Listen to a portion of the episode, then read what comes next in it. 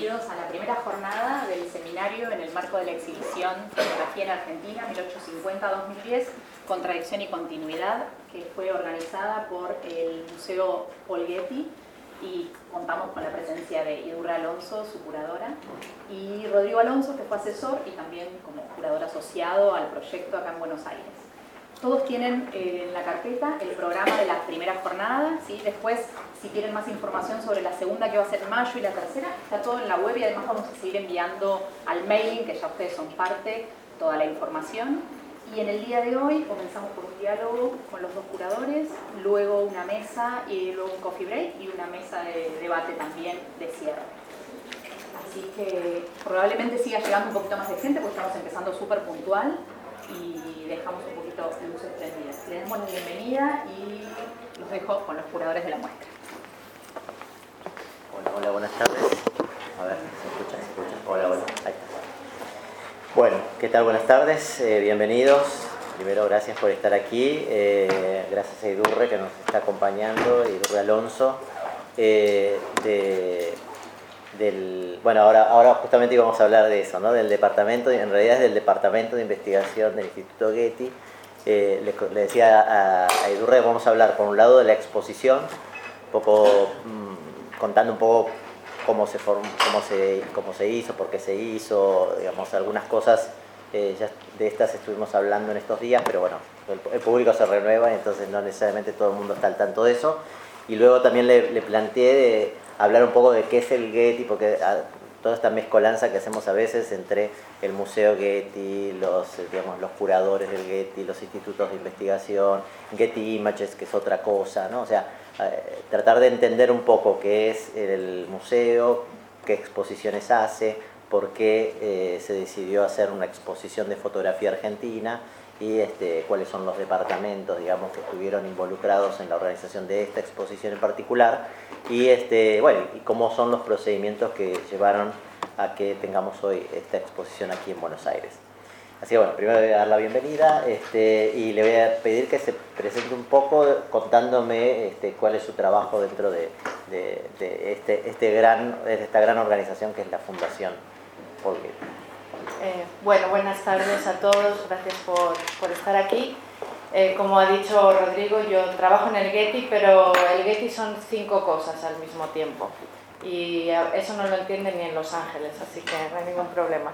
Eh, es el, Museo Getty, la Fundación Getty, el Instituto de Investigaciones, el Instituto de Conservación y la Villa Romana. Cada uno tiene eh, su propio presupuesto y su propio director, pero luego todos estamos bajo eh, el Getty Trust. Y tenemos un jefe del Getty Trust, que es Jim Cuno, que yo lo llamo el jefe supremo. Eh, entonces, eh, cada uno trabajamos un poco independientemente, lo que pasa que en este caso para esta exposición yo empecé trabajando en el, en el, Museo Getty, en el Departamento de Fotografía y luego en el transcurso de la exposición en el que trabajamos durante casi cuatro años, yo acabé trabajando en el, en el Instituto de Investigaciones y en este momento yo soy la curadora de arte latinoamericano del Instituto de Investigaciones, que es una gran biblioteca, eh, probablemente una de las más grandes del mundo sobre arte, y también tiene colecciones especiales, o sea, un lugar de archivo. Y el archivo tiene mucho material latinoamericano. Entonces, el, el, museo, el departamento de fotografía del museo, que es un departamento muy importante, es el único departamento de todo el Getty que llega hasta lo contemporáneo, porque realmente el Museo Getty eh, colecciona solamente hasta 1900. Eh, y una de las eh, partes más importantes de la colección del Getty es en realidad el arte antiguo eh, romano y griego y por eso existe también la villa romana, que es una réplica de una villa romana de verdad, eh, donde se expone el, eh, las obras griegas y romanas. Entonces, el museo en general suele hacer exposiciones de su propia colección, especialmente el departamento de fotografía funciona mucho con su propia colección y después se traen algunas exposiciones de fuera. Lo que ocurrió con esta exposición es que es parte de una iniciativa mucho más grande que esta exposición, que es eh, Pacific Standard Time Los Ángeles Latinoamérica, que fue organizada por la Fundación Getty. no el Getty Museo, no el Research Institute, etc.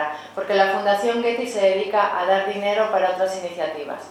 Entonces el, Pacific Standard Time es una iniciativa que se había dado ya antes, en el 2011, en el que la Fundación Getty dio dinero a, todas a muchas instituciones del sur de California para que hiciesen exposiciones sobre el arte producido en Los Ángeles de 1940 a 1985. Y se hicieron más de 60 exposiciones decidieron hacer un segundo eh, Pacific Standard Time dedicado a Latinoamérica y en la que participaron, con, fueron 86 exposiciones. Estamos hablando de museos desde Santa Bárbara hasta San Diego, todas sobre arte latinoamericano.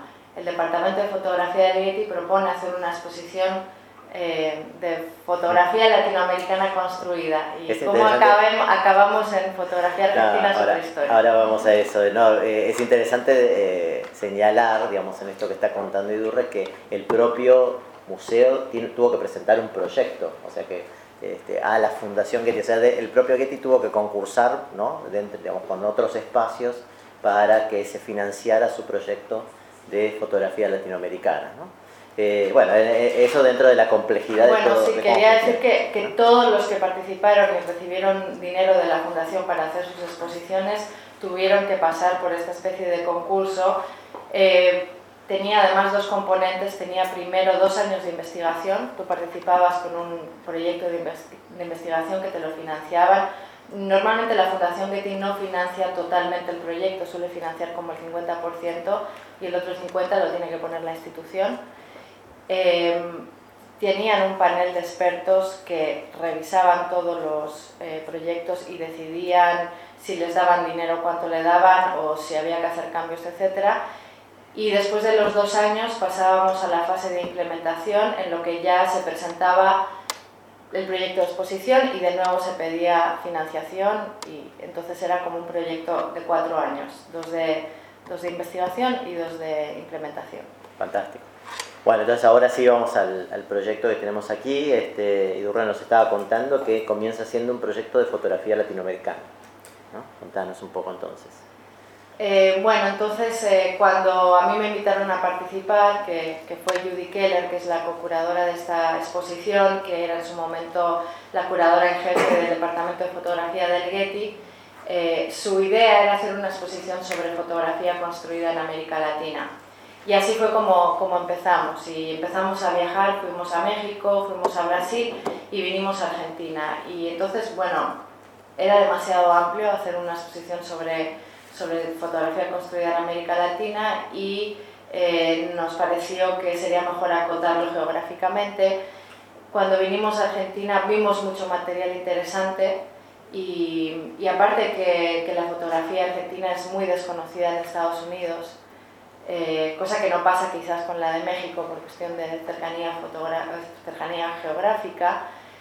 Y bueno, en parte fueron como esas dos cosas, ¿no? el interés en el material y, y, y, bueno, y el desconocimiento que, que existe en, en, Estados Unidos.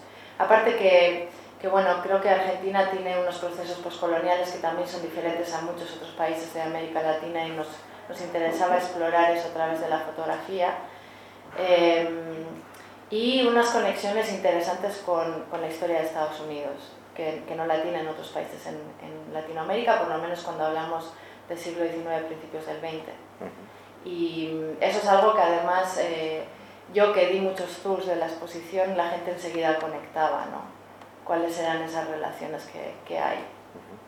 Claro, hay, hay, que entender que el, el proyecto es un proyecto que está pensado originalmente para los Estados Unidos, eh, esto me parece es importante que se entienda porque a veces justamente ese fue el gran desafío luego de pasar la exposición al ámbito argentino, ¿no? porque cosas que para los norteamericanos son completamente desconocidas, para nosotros tal vez eran un poco obvias, este, y por eso a la hora de hacer una, un pasaje, podríamos decir, de esa exposición eh, en Estados Unidos a la, a la, a la nuestra, este, bueno, tuvimos que hacer cambios, cambios que fueron importantes, yo lo, lo, comenté varias oportunidades, la idea fue no cambiar en esencia la exposición, o sea, no cambiamos los núcleos temáticos, no cambiamos a los artistas, no cambiamos las obras, ¿sí? simplemente en algunos casos tuvimos que reducir obras porque los espacios son diferentes, pero tratamos de mantener eh, digamos, el, espíritu, podríamos decir, de la exposición. Eh, y luego, bueno, hicimos los cambios que a veces considerábamos necesarios, sobre todo en virtud de que este, obviamente estamos hablando de una situación que el público local conoce mucho mejor que el público en los Estados Unidos. Para empezar, siempre comento esto que es bien divertido, pero que, que, se habló desde el comienzo, y es que en la exposición de Estados Unidos hay un mapa donde mostraba dónde queda Argentina, ¿no? Este, que parece una tontería, pero, pero bueno. Tengo una anécdota mejor sobre el mapa. ahora vamos a hablar de la anécdota del mapa. Pero digo, es algo que, que es como muy obvio, digo, lo mismo nos pasaría a nosotros si, hiciéramos una muestra sobre Oklahoma, como hablábamos hace un ratito, tendríamos que decir dónde queda Oklahoma, digamos, al público es, lo lógico, este, uno no tendría por qué dar por sentado que el público sabe dónde queda. Y luego había, por supuesto, una línea de tiempo donde se contaban los, los principales acontecimientos que habían sucedido en la Argentina, cosa que aquí no la pusimos, por supuesto, porque damos por sentado que el público argentino más o menos conoce algo de nuestra historia. Entonces, estas cosas que parecen muy obvias son cosas que, este, bueno, son decisiones que hay que tomar y que hacen que la exposición en Estados Unidos obviamente haya sido muy diferente a la exposición que está aquí, ¿no? ¿Querías contar lo del mapa? ¿Tú sabes la historia? que le faltaba la Tierra del Fuego, ¿no? Le faltaba, el mapa tenía, estaba pintada la, la región de Argentina y, y, se nos pasó, yo ni me di cuenta, por supuesto, que, que le faltaba la parte de Tierra del Fuego y casi me acribillan unos argentinos que llegaron, lo pusieron en Facebook, hashtag, el Getty mal, mandaron emails, bueno, lo cambiamos. Yo no me acuerdo, yo, no me acuerdo, estaba, estaba Nadie me lo dijo. ¿Y estaba en Antártida, Argentina? No me acuerdo. yo no, recuerdo la, no recuerdo el mapa. Es que yo no lo vi, este, me pasa como recién hablábamos del texto, ¿vieron cuando entra en sala 1 que hay un texto enorme? Yo la verdad que no lo, no lo vi, que le faltan, los, le faltan unos espacios, qué sé yo, pero digo, las cosas cuando son tan grandes uno no las ve. Esa es, esa, esa, esa es la conclusión. Está mal el año. Sí, también. Bueno, sí. bueno, bien acá. Este, es el problema cuando uno trabaja mucho sobre las cosas que terminan no viendo lo más, lo más obvio. Uno se fija más en ciertos detalles y no termina viendo lo más obvio. Bueno, vamos a empezar a hablar un poco de, cómo se construyó la exposición. Eh, entonces, contabas un poco cómo, cómo se pasó de lo latinoamericano a lo argentino contanos un poco eh, el, sistema, o sea, el sistema de trabajo. Ustedes vinieron varias veces, se contactaron con la gente, ¿cómo, cómo es eso? Y, perdón, y, te voy adelantando lo que te voy a preguntar después, y es que este, ustedes saben que algunas o algunas de las fotografías o, varias de las fotografías que este, formaron parte de la exposición, luego el, museo las, las, adquirió. Entonces, te iba a preguntar si, si si el proceso de investigación tiene que ver también con la adquisición o eso forma parte de otro, otro momento. Bueno, em, cuando se decidió que la exposición iba a ser sobre Argentina, vinimos, vinimos cinco veces a Argentina a investigar, eh, nos juntamos con, con la gente que, que, viene trabajando con el tema de fotografía desde hace mucho tiempo, eh, visitamos galerías, artistas, yo creo que nos visitamos casi todos los museos y las colecciones de los museos, eh, bueno, para, para, recabar información y ver todo el material que había y luego definir cuáles iban a ser eh, los ejes temáticos de la exposición. Teníamos eh, un comité armado que lo habíamos armado cuando la exposición era todavía sobre fotografía latinoamericana y entonces un poco tratamos de, de trabajar con, con, un comité de gente que geográficamente como que fuese toda América Latina, ¿no? Y Rodrigo era el, el, que estaba por Argentina. Entonces, recientemente habíamos decidido que nos íbamos a enfocar en Argentina, pero ya teníamos armada una reunión con, con, el comité asesor de toda América Latina. Claro que mucha gente que estaba en ese comité conoce también la producción de Argentina, quizás no profundamente, y decidimos mantenerlo y la investigación, así como a priori que habíamos hecho, yo la usé para crear como una especie de, de ejes temáticos que eran muy generales, ¿no? Entonces nos reunimos y yo les enseñé lo que había hecho y la respuesta fue, esto lo puedes aplicar a la fotografía de cualquier parte del mundo. O sea, creemos que lo interesante sería que se hiciese algo que diga algo especial con respecto a la fotografía de, de Argentina. Y ese fue un momento de repensar qué es lo que íbamos a hacer y qué era lo específico de la fotografía argentina y de qué podíamos hablar. Y por supuesto, como, como sucede en casi todas partes, los artistas en general usan un lenguaje que es, eh, que es casi que universal, ¿no? de cierta manera, cuando forman parte de, de ciertos eh, estilos o movimientos, pero luego hay especificidades que se refieren a, a temas locales. Entonces nos fuimos por ahí y de cierta manera acabamos conectando la historia con la fotografía. Eh, así fue como, como, sucedió un poco. Pero lo que sí hicimos es ver muchísimo material y en base a todo lo que habíamos visto luego decidimos los, los ejes temáticos.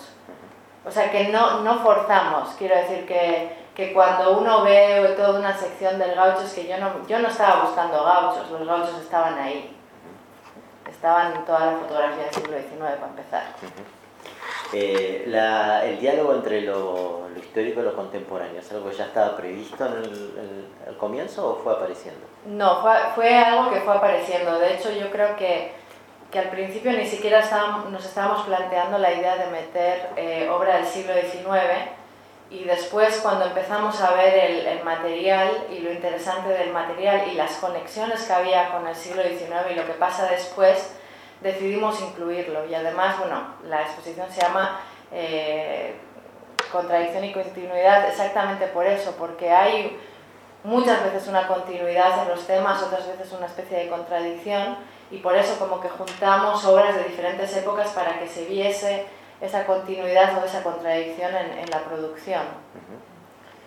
Eh, hablábamos hace un ratito de dos cuestiones que me gustaría que, que tocáramos, luego hay, eh, algunas se va, se va a repetir en, la, en, las otras mesas, pero que son el, el, tema de la fotografía construida, de este concepto de fotografía construida, y luego eh, podemos decir algo así como una suerte de, de, de, de la autorreferencialidad fotográfica o la, la, la autoconciencia fotográfica, ¿no? que va apareciendo, ustedes saben, bueno, este, a lo largo de la historia de la fotografía, eh, es muy claro hoy en día ver en ciertas fotografías del siglo XIX, por ejemplo la fotografía de estudio, el concepto de construcción fotográfica.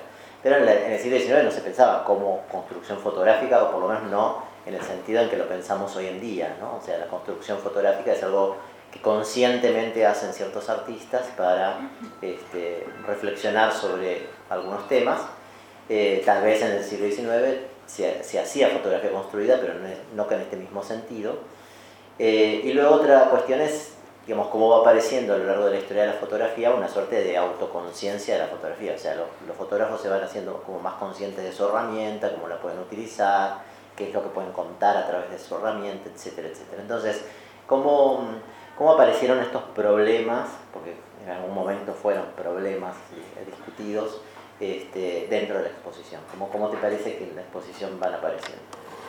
Bueno, antes de pasar a eso, se me ha olvidado responderte lo de, lo de ah, cómo lo de se compraron la, las obras. La adquisición, sí, perdón. Eh, se decidió en un momento que es que como el, el museo eh, no tiene realmente en la colección obras de Argentina, eh, que se quería comprar obras que iban a estar en la exposición.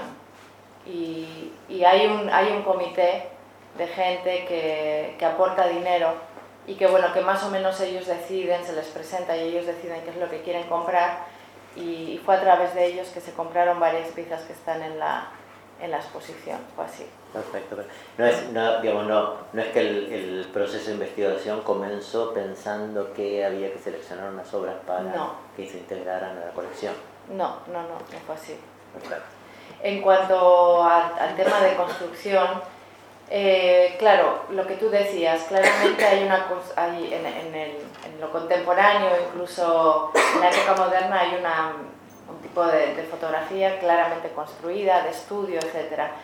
Pero también llegó un momento en que, en que nos interesaba abordar la idea de la construcción dentro de la fotografía documental y de cómo, de cómo se generan y se construyen ciertas narrativas a través de fotografía documental. Y bueno, podemos hablar también de que toda fotografía en realidad es construida, sea documental o no.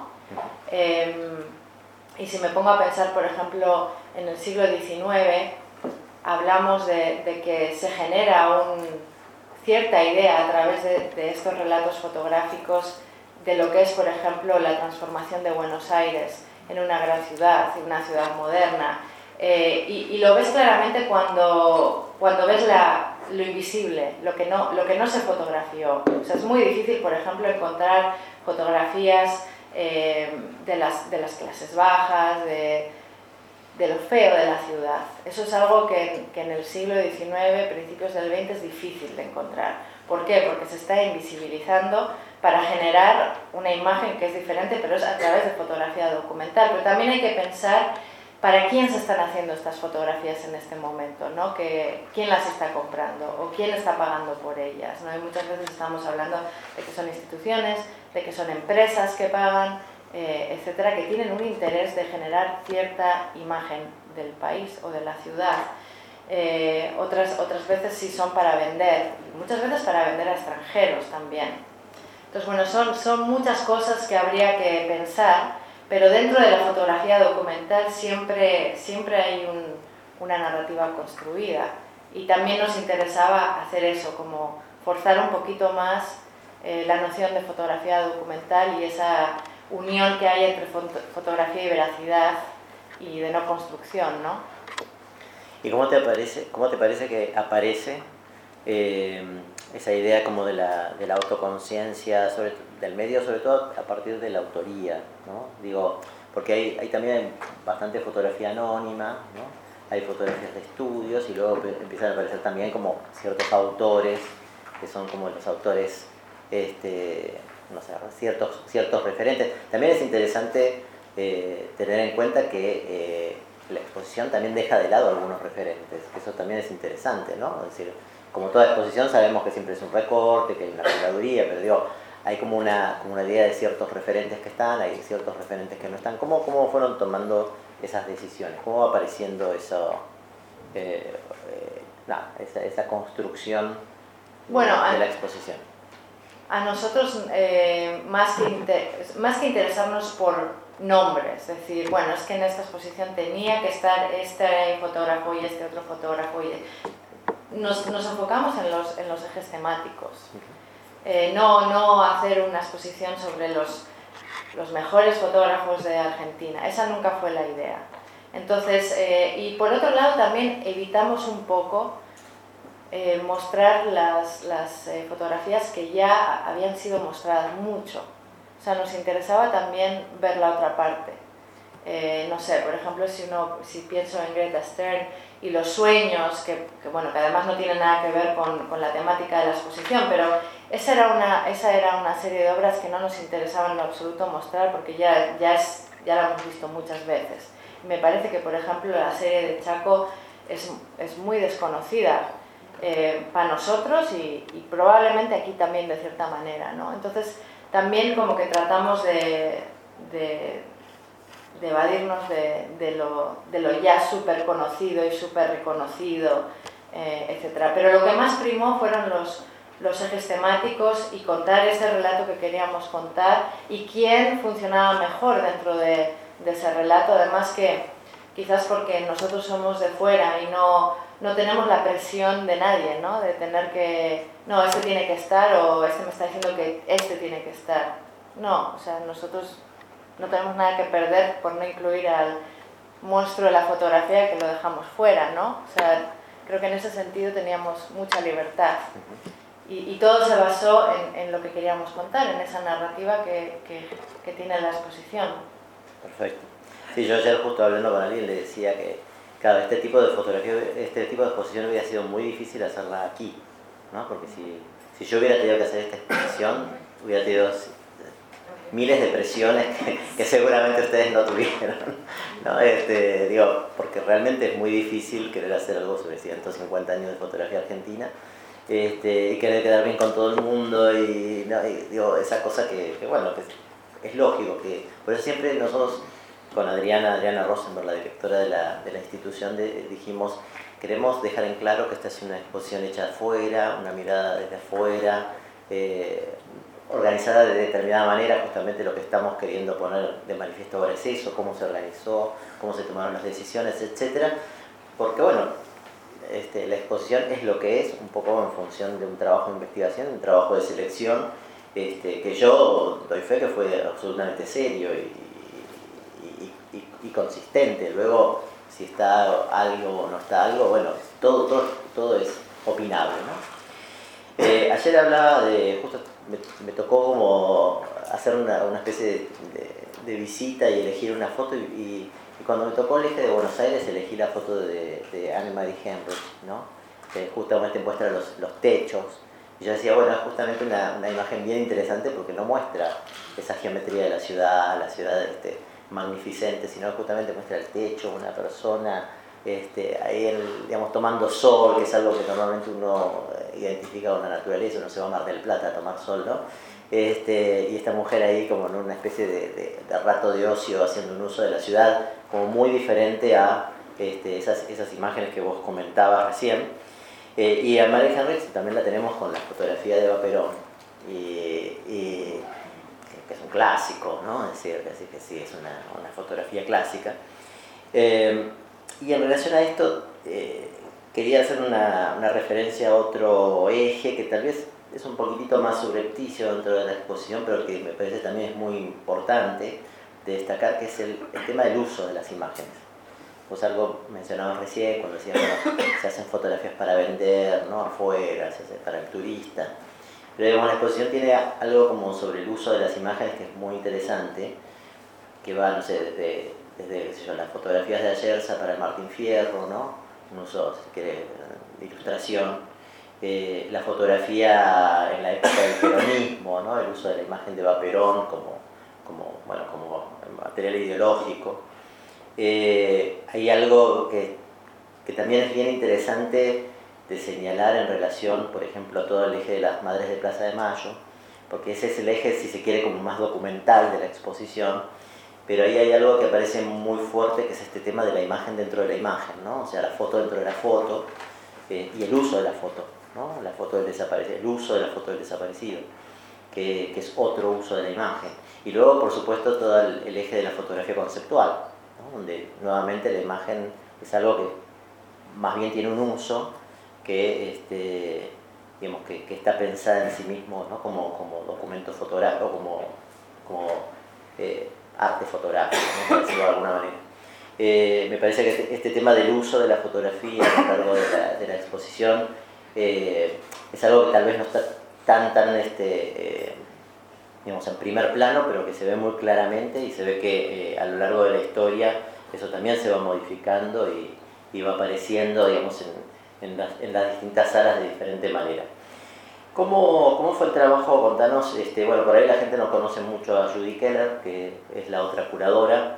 Este, contanos un poquitito de, de, del trabajo entre las... Por, ahí está bien, me parece que la, que la gente conozca que hubo otra curadora, que esa curadora venía con, con otro expertizaje, y, contanos un poquitito del trabajo al interior de esta dupla. Bueno, eh, Judy Keller es alguien que, que, no viene realmente del mundo de la fotografía latinoamericana, a pesar de que ella ha sido o, fue, porque, porque se, se, acaba de retirar, eh, la persona que, que, hizo las únicas exposiciones de fotografía latinoamericana que ha hecho el Getty, eh, que fueron la de eh, Graciela Iturbide, una sobre Cuba y otra de Manuel Álvarez Bravo que, que, no la curó ella, pero bueno, que ella fue la que, la que estuvo ahí guiando la exposición o coordinándola y es la persona que, que ha empujado a, a, las adquisiciones que se han hecho. En realidad la, el Departamento de Fotografía del Getty, como decía, no tiene, no tiene obra de Latinoamérica, más allá de que sí tiene una colección importante de Manuel Álvarez Bravo, alguna de Graciela Iturbide, Sebastián Salgado, eh, Mariana Jampolsky poco más y ahora con estas de, de, Argentina. Pero vamos, que lo que quiero decir es que Judy, eh, a pesar de no venir de, de, la parte de, la fotografía latinoamericana, siempre tuvo un interés y, y, fue la que, la que quiso hacer el proyecto desde el principio, ¿no? Eh, entonces, eh, ella, bueno, más especialista en, en fotografía de Estados Unidos, sobre, sobre todo a principios del siglo XX, pero además una persona que eh, sabe mucho de materialidad de la fotografía, eh, que eso es algo que, por ejemplo, yo no tenía para nada, porque yo vengo de, del mundo muy contemporáneo. Entonces, eh, para mí, yo, yo me he enganchado ahora totalmente con siglo XIX, pero para mí es algo totalmente nuevo. Y en ese, en, en ese sentido creo que funcionamos bien porque yo aprendí muchísimo de ella, aprendí mucho de técnica fotográfica, que eso es algo que yo no sabía. Me enseñó mucho en, en tema también de, de, mirar la foto desde, desde la perspectiva de su, de su conservación. Entonces, hay muchas cosas que yo aprendí a lo largo de este, de este proceso de ella y también del departamento de fotografía. Yo vengo también de un museo, anteriormente al Getty, un museo pequeño, eh, que nunca teníamos fondos para nada, y, y, cuando a mí me decían vamos a enmarcar una pieza, yo no tenía opciones, o sea, el enmarcado era el más barato y punto. Y entonces yo llego al Getty y me dicen, ah, ¿qué quieres? Y me enseñan así como una mesa de, de, de, de pasar tú y, y, yo digo, Dios mío, no sé, ¿no? Y, y, con Judy fue todo un proceso, o sea, el proceso de marcado, por ejemplo, en el Getty, fueron horas y horas y horas decidiendo los marcos, porque tienes la opción de hacerlo, ¿no? Eh, entonces esas son cosas que, que Judy me enseñó. Eh, y yo por otro lado, bueno, era la parte como la parte que sabía más de Latinoamérica, quizás no especialmente de Argentina, porque yo he estado más vinculada con otros países, más con, con México, Venezuela, Guatemala, han sido países con los que he trabajado más. Eh, yo también aportaba el idioma por otro lado, ¿no? Y bueno, yo, yo he trabajado como 15 años, ¿no? Con, con América Latina. Entonces, esa fue como, como yo creo que la combinación que, que funcionó y por otro lado no es fácil trabajar en el Getty porque el Getty es una, es una institución monstruosa donde trabajan 1.300 personas muy burocrática, que tiene, no sé, que, que, que, quieres cambiar una luz, entonces tienes que llamar a este, al otro, al otro, o sea, es como complicado. Y, y, también ella me guió en ese sentido, ¿no? Eh, yo qué sé, el diseño de exposición, el catálogo, etc. Ella ya sabía cómo se manejaba porque llevaba 28 años trabajando en el Getty. Entonces, también por ese lado fue fantástico trabajar con ella porque mm, la tenía ella para guiar, ¿no? Así que bueno, esa fue como, como la parte que, que trabajamos. Y hablando de la materialidad de la fotografía, una de las cosas que es muy importante para el departamento de fotografía del Getty es que las copias sean de época. Eh, y, y, entonces, eh, dentro de la exposición, en realidad las únicas fotos que no son de época, porque realmente hicimos un trabajo importante para que todo fuese de época, son las de Alberto Greco, que no existen, y la de Marie Henry, que tampoco existe. Todo lo demás de época. Uh -huh contarles un poquito a la gente, este, bueno, yo tuve la suerte de estar ahí y, ver el lugar, eh, contar un poco las colecciones fotográficas del Getty, qué son, qué es lo que hay, este, cómo, es el... Y, contarles también un poco sobre la, sobre la biblioteca, digamos, esa enorme biblioteca, o las bibliotecas, porque hay miles de bibliotecas, los espacios de consulta, qué pasa con los investigadores, eh, el departamento de fotografía del museo creo que tiene 45.000 fotografías. Eh, mucho del siglo XIX, pero de todo en realidad, sobre todo Estados Unidos y, sí. y Europa. Perdón, contémosle a la gente que, porque también hay otra confusión bastante común, ah. que es la, la relación entre el, la colección de fotografías y Getty Images, que es otra cosa totalmente distinta. Getty Images no, no tiene absolutamente nada que ver con nosotros. Eh, Getty, Getty Images es eh, un descendiente de John Paul Getty, o sea, el que fundó el museo, bueno, que en realidad nunca, nunca lo vio construido, eh, pero no tiene absolutamente nada que ver con... Que, al, digo, a, lo que, a lo que voy es a que las fotografías que ustedes tienen en, digamos, conservando no es que Getty tiene las los no. derechos ni que los vende, o sea, no tiene nada que ver, nada son dos que ver. cosas muy diferentes.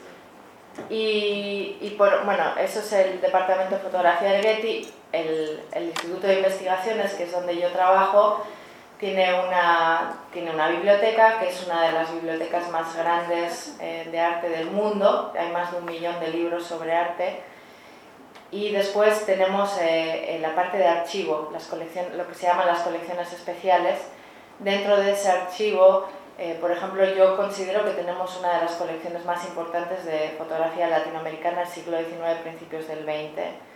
Eh, mucho de México, por supuesto, tenemos eh, una colección muy importante de fotografías de la Revolución Mexicana, por ejemplo, pero también de Brasil, y mucho de Perú, muchos álbumes de los hermanos Curret, por ejemplo, y, luego también de Argentina tenemos cosas que estuvieron en, la exposición, que no vinieron aquí, pero que eran, que eran del Research Institute.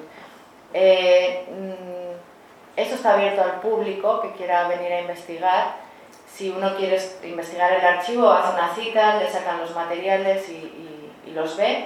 Además de eso hay becas, hay becas para venir a investigar la colección, que son becas eh, cortas, que pueden ser de tres días a tres meses, y luego aparte de eso tenemos un programa eh, de académicos, que nosotros llamamos de scholars, que sale una convocatoria cada año con un tema, que normalmente es un tema muy general, por ejemplo, los que van a venir ahora, el tema ha sido monumentalidad, y entonces, bueno, uno tiene que mandar su proyecto y si te eligen, se eligen como 35 personas de todas partes del mundo eh, cada año, se les da un apartamento, se les da una oficina en el Getty y se les da un salario, como te toque la lotería. De, tres, de tres a nueve meses, el tres mínimo, nueve meses máximo. Eh, y bueno, esa es también una manera de que, de que la gente venga y, y, estudie el archivo. Normalmente la gente que viene a, a investigar como, como académico suele dar una charla, que normalmente suele ser interna, que no suele estar abierta al público, pero para que nosotros eh, sepamos cuál es la investigación que están haciendo. Entonces, bueno, más o menos así es eh, como funciona. Y luego tienen unos archivos, eh, porque, digamos, Getty está permanentemente comprando archivos, ¿no? Y, y hay archivos, compran bastante archivos, por ejemplo, de artistas, de investigadores. Bueno, estábamos hablando antes de venir del, del archivo de Harald Seaman, que ahora se acaba de, de, hacer una pequeña, si se quiere, exposición ¿no? de, de, todo ese archivo que es monumental. Pero hablábamos también, por ejemplo, ahora está la muestra de David Lamelas aquí, y el Getty es eh, el dueño del archivo de David Lamelas también, ¿no? En el, en el, Instituto de Investigaciones somos nueve curadores y nos encargamos también de las adquisiciones. Eh, yo soy la única que está eh, que se encarga de un área geográfica. Entonces luego hay em, tres curadores de moderno y contemporáneo, dos curadores de fotografía, un curador de libros y un curador de, de grabados. Entonces, bueno, cada uno va ampliando. Eh, sí, tenemos archivos de artistas, tenemos, yo qué sé, cantidad de cosas que además yo ni sé, porque yo me, como yo me encargo de lo latinoamericano, eh, a veces no le pongo tanta atención a, todo lo demás que hay porque es inmenso. Pero para que te hagas una idea nada más de lo latinoamericano, digamos que, que, la colección de la que yo me encargo empieza, el, el, objeto más antiguo que tenemos, la segunda carta de relación de Hernán Cortés, de 1524, una edición del 1524, la de Nuremberg, que tiene el primer mapa de México Tenochtitlan.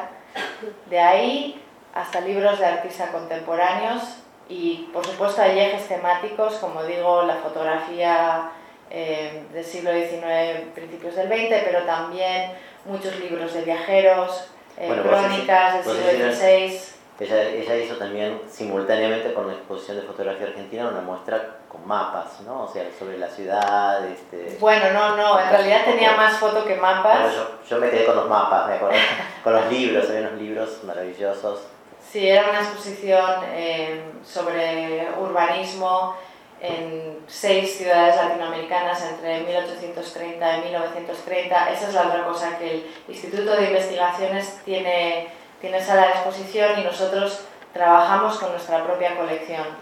Y la exposición está ahora en Nueva York y después va a ir a Puebla. Eh, otra cosa importante son las publicaciones. Eh, tenemos una editorial, Getty Publications, hay dos, está Getty Publications, que está relacionada más con el museo, y luego está el Research Institute del Instituto de Investigaciones, tiene GRI Publications. Entonces también hacemos muchos libros de investigación, ¿no? Fantástico. Bueno, como se darán cuenta, no es lo mismo que trabajar aquí. Este, eh, las situaciones son diferentes, pero, pero me parece que está, me parece está bueno que, que, la gente sepa que esto existe eh, que, y que, bueno, que, y que no es, y que no es nada cerrado. O sea, yo, yo tuve la oportunidad de estar ahí y justamente este, lo que uno ve es que, bueno, cualquiera puede llamar hacer una cita, este, ir a investigar, o sea, no, no es algo, no es como una suerte de, de, espacio de, digamos, donde solamente acceden y también se puede investigar, también se puede ir y pedir materiales, eh, no solo en el Instituto de Investigaciones, pero el Departamento de Fotografía tiene lo que se llama un study room. Eh, yo creo que Carlos cuando estuvo ahí pidió materiales y se los, te los sacan, le dices quiero ver tal y tal cosa de la colección de fotografía y te lo sacan y lo puedes ver. O sea, sí es verdad que... Lo que pasa es que no mucha gente lo sabe. Bueno, por eso... Por eso yo creo que por eso se puede. Por eso estamos hablando de esto. Acabamos, eh, la adquisición más grande del Research Institute que acaba de pasar es la compra del, del, archivo de Frank Gehry, el, el arquitecto. que también, eh, no sé, miles de planos. y... claro, Bueno, este, yo lo que voy a hacer es eh, dejar que la gente pregunte alguna cosa si quiere. Total tenemos un poco de tiempo, creo que hablamos, hicimos como una suerte de panorama tanto de la exposición como de Getty, como ¿no? este, eh, estos procesos de investigación. Eh, pero bueno, tal vez se me, está, se me está pasando algo que alguien quiere preguntar y me parece mejor que la gente pregunte directamente. ¿Algo que quieran preguntar? En, relación con lo último que dijiste de los, Después pasar el micrófono para que quede grabado como archivo. Sí, en relación, ah, sí, con, en relación con lo que dijiste de los archivos. Eh, ¿se puede consultar solo presencialmente? Nada más. Sí, solo presencialmente. Ahí todo el archivo y toda la biblioteca está online. Sí, tú te metes en Getty Research Institute, puedes buscar. Hay materiales que han sido digitalizados, pero muy poco. O sea, en, en comparación a lo que tenemos, muy poco. Algunas cosas sí. Y hay libros enteros digitalizados. Pero no se puede digitalizar todo, es imposible porque es inmenso. Sí, aparte de una cuestión, hablábamos justo antes de en la mesa, mientras estábamos, antes de entrar aquí, eh, comentábamos el caso este, de, por ejemplo, del archivo Harold Seaman, ¿no? Harold Seaman, ustedes saben, fue un curador súper importante, quizás uno de los más importantes de, la historia, este, ¿no? Conscientemente curatorial, ¿no? O sea, del concepto de curador y, y te compró todo el archivo Harold Seaman. El archivo viene con millones de fotografías, no me acuerdo, eran miles de videos, etcétera, pero, pero el Getty no tiene los derechos sobre esos videos ni tiene los derechos sobre esas fotografías. El Getty tiene el archivo Harold Seaman, o sea, fueron a la casa, eh, se llevaron el archivo al Getty. Pero digamos, esas fotografías tienen, son, hay personas que hicieron esas fotografías y los videos pertenecen a ciertos artistas. Entonces el Getty no tiene los derechos ni de los videos ni de las fotografías como para ni reproducirlas, ni exhibirlas, ni digo, públicamente, ¿no? O sea, ustedes pueden ir ahí al Getty, le van a abrir el archivo Harold Seaman, pueden ver los videos, pueden consultar las fotografías, pueden ver los libros, etc. Pero Getty no tiene el derecho de exhibirlo públicamente. Entonces ahí, está ese, ese tema, digamos, donde Getty tiene un gran tesoro, pero no necesariamente ese tesoro podría estar online. ¿no? O sea, no... bueno, todos sabemos, ¿no? Todo este problema de los derechos no, de autor. Y se, y se piden, ¿no? Quiere decir que, que, hacemos una exposición y no tenemos los derechos, tenemos que ir y pedir, los derechos para poder mostrar los documentos y las, lo que sea, ¿no? Claro, ese, ese es un gran inconveniente a veces de estos archivos. Se pueden tener archivos físicamente, ahí ustedes pueden ir ahí y consultarlos, pero no necesariamente el archivo puede estar online, puede exhibirse ¿no? este, de, de manera este, abierta, ¿no? Ese es uno de los grandes problemas hoy en día con todo, nos pasa a todos, ¿no? O sea, todos los que... Hasta que pasan 75 años y entonces dominio público. ¿eh? 75. 75, desde la muerte de, del artista. bueno, pero no. ¿Alguien, alguien lo podrá usufructuar eso. ¿Alguna pregunta más? ¿Consultas en relación a la la fotografía etnográfica, que dado el perfil del museo, dado que el perfil del museo tiene esta amplitud histórica, si notaste algo especial en esta región. En cuanto a fotografía etnográfica, eh, mm, no especialmente, o sea, yo me parece que, que, si comparo con la fotografía etnográfica de otras partes del mundo, más o menos vemos lo mismo, ¿no? Vemos esta imagen desde la otra edad, o sea, no, no me parece que sea diferente a, a lo demás, ¿no? Aquí luego, bueno, inmediatamente después de esta mesa vamos a tener una mesa sobre este, un poco, van a aparecer esos temas ¿sí? en, la, en, la, mesa inmediatamente siguiente y, y luego en la, después del break vamos a tener una mesa sobre fotografía, fotografía construida, que serían como dos ejes importantes de la exposición. Eh, hace un momento Rodrigo estaba tratando de señalar el uso de las imágenes y de pronto, bueno, eh, te empezaste a referir mucho sobre la materialidad de la fotografía, la técnica y la relación, digamos, dentro del instituto con, eh, con la curadora Keller. Pero me gustaría saber de pronto en este recorrido de la fotografía que es tan amplio en Argentina, eh, de pronto si hay algunas épocas que tienen eh, puntualmente usos de la imagen, más allá de la que mencionabas, que era la de las Madres de Mayo, ese uso eh, de la imagen sobre la imagen misma. Alguno que de pronto, alguna época que de pronto sea muy puntual el uso y que de pronto nos puedas comentar. Imagen sobre imagen.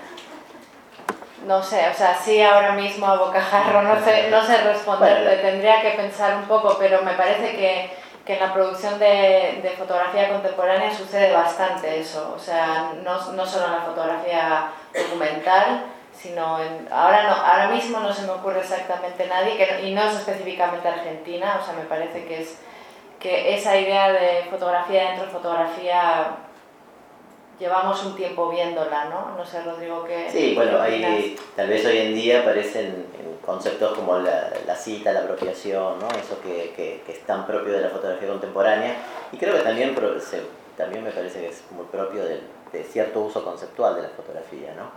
Este, digamos, de, eh, hablábamos justo hoy de, por ejemplo, el caso de Jaime Davidovich en las obras ahí, ahí arriba, donde este, él, él, trabajaba en proyectos de intervención en espacio público y utilizaba la fotografía al principio un poco como una, una suerte de, de, herramienta, pero también como un elemento proyectual. ¿no? Él decía, bueno, yo quiero intervenir las veredas de tal ciudad con, voy a poner unas líneas de, de cinta, él trabajaba con cintas, ¿no? voy a poner líneas de cinta sobre las veredas, etcétera, etcétera. ¿no? Entonces, este, y él él hacía la fotografía del lugar, le ponía la cinta sobre la fotografía como una suerte de, ¿no? como de, de, de, proyección de lo que quería posteriormente hacer. Y luego no las hacía, o sea, porque no, no le daban el permiso, no conseguía el permiso, no conseguía la cinta, ¿sí? qué sé yo. O sea, todo, no tenía dinero para comprar la cinta que necesitaba porque eran proyectos a veces monumentales, ¿no? Este, tú reconoces bien, proyectos de eh, encintar todas las pantallas de Times Square bueno, qué sé yo, es algo que un artista puede proyectar, después no sé si lo puedo hacer, ¿sí? Pero lo interesante es que lo que sí tenemos son las fotos con encintadas, ¿no? O sea, él encintaba la foto y finalmente la obra terminó siendo la foto encintada más que este, Times Square encintado, ¿no? Eh, y, la, exposición incluye eso.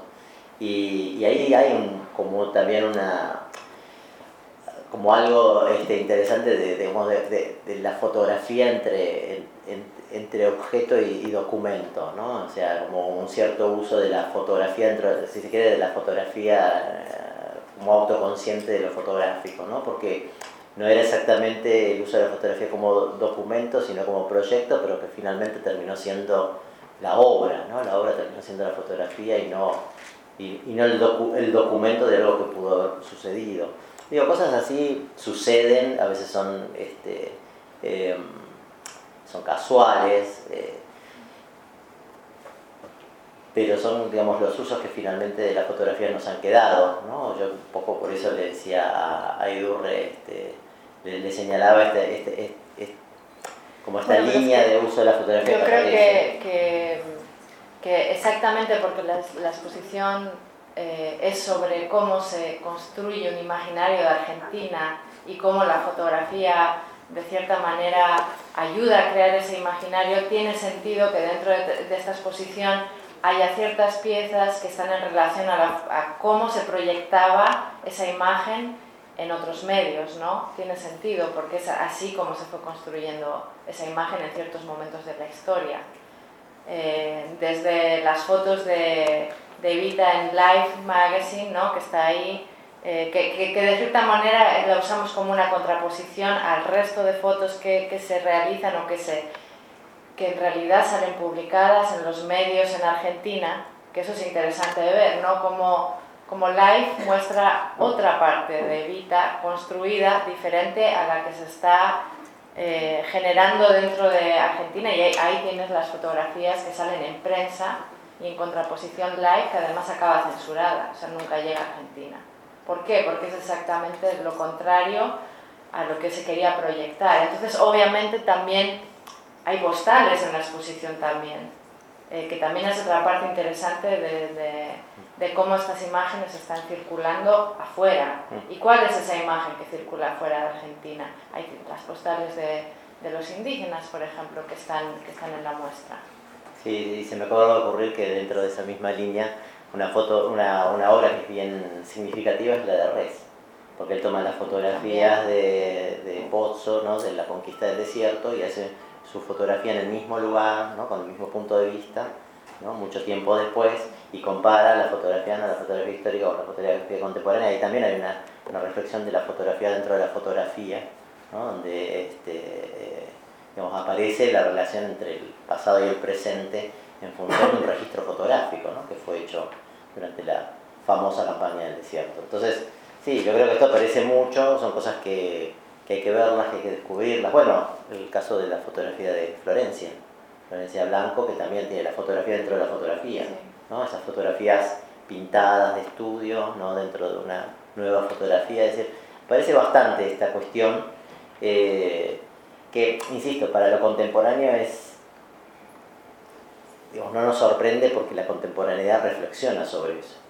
Lo que ocurre es que tal vez tomar una fotografía de Adriana Lestido, que, que es más una fotógrafa, si se quiere, este, que en ese caso es, es, casi una reportera gráfica que está sacando una foto, y este, poder ver ahí ese uso de la fotografía dentro de la fotografía y como las madres de Plaza de Mayo, ¿no? Este, utilizan la, la, fotografía como casi como si fuera un, arma de guerra, ¿no? Este, es interesante justamente pensarla desde la contemporaneidad. Seguramente cuando Adriana Vestido sacó la foto no, no estaba pensando en este problema teórico conceptual ¿no? de la foto dentro de la foto, pero sí lo podemos pensar hoy. ¿No? Yo creo que Julio lo, Julio lo debería explicar también cuando le toque hablar. Claro, bueno, acá... acá porque exactamente acá si hay alguien que, que, hace eso y además hay una foto específica que es una foto dentro de una foto dentro de una foto, ¿no? Donde tienes a, a la, no me acuerdo cómo se llama, Julia, ayúdame, la, la que tiene la foto de ella misma con sus padres. Sí, entonces... Genial, bueno, son cosas que vamos a hablar entonces en esa mesa de fotografía construida. Sí, ¿qué claro. recepción tuvo la muestra? Ah, muy buena pregunta. Eh, muy buena, vinieron, creo que la vieron como 250.000 personas. Y, y, yo creo que eh, lo que yo recibía de cuando daba los tours eh, era como una especie de sorpresa. Eh, sorpresa por, por, la historia de, de, Argentina, muy, como te digo, muy desconocida y que además de la manera en que, en que jugaba la narrativa dentro de la exposición en el, en el Getty, que el espacio era mucho más grande y un poco diferente aquí, empezaba como digamos que muy optimistamente, ¿no? con mucha foto del siglo XIX, principios del XX, y toda esta idea de la construcción, eh, Buenos Aires, la gran ciudad, la inmigración, un poco la riqueza del país, y terminabas con lo que aquí está en la sala 3, que es todo el tema de violencia, habías pasado por la dictadura, etc. Entonces era como muy impactante para, para la gente toda esa historia, y además también quedaban impactados por, por el tipo de, de material y, y mucha gente me decía, no, no, nunca había escuchado de estos fotógrafos, nunca había visto estas obras, qué, qué, qué buena fotografía hay en Argentina, ¿no? Entonces eh, creo que por ese lado muy positivo, ¿no? Sí, acá, acá terminamos de otra manera la exposición, vieron que no terminamos con la crisis, porque bueno, ya la crisis es parte de la, de la vida cotidiana, había que terminar de otra manera. No, al, al principio vos dijiste, yo que, que la historia muy interesante que tenía la Argentina en relación con los Estados Unidos. Sí. Y eso acá es, está completo, cómo fue recepcionado allá. No, la gente se quedaba sorprendida y te digo que muchas veces yo no hacía falta que yo dijese nada cuando la gente, eh, no sé, veía la parte sobre inmigración, ahí mismo conecta, ¿no? Estados Unidos es un país de inmigrantes. Eh, cuando pasábamos a la zona de, de eh, la parte indígena y hablábamos eh, de la conquista del desierto, enseguida la gente conectaba con lo que había pasado en Estados Unidos. Quizás de repente lo que no es tan obvio es eh, eh, el tema de, de, cómo se construye la Constitución de Estados Unidos y, y los padres de, de la Padres Constitución, fundadores. los padres fundadores, que eso también existe exactamente igual en, en los Estados Unidos. Pero sí la gente se daba cuenta cuando, cuando veía las imágenes de, de esa analogía. Y por eso digo que, que, bueno, que Argentina de repente los procesos postcoloniales son diferentes a, a los de otros países de América Latina. Bueno, creo que ya estamos, ¿no? Hacemos una pausa. Hacemos una pausita y vamos para la segunda, la, la mesa que viene. Gracias a todos.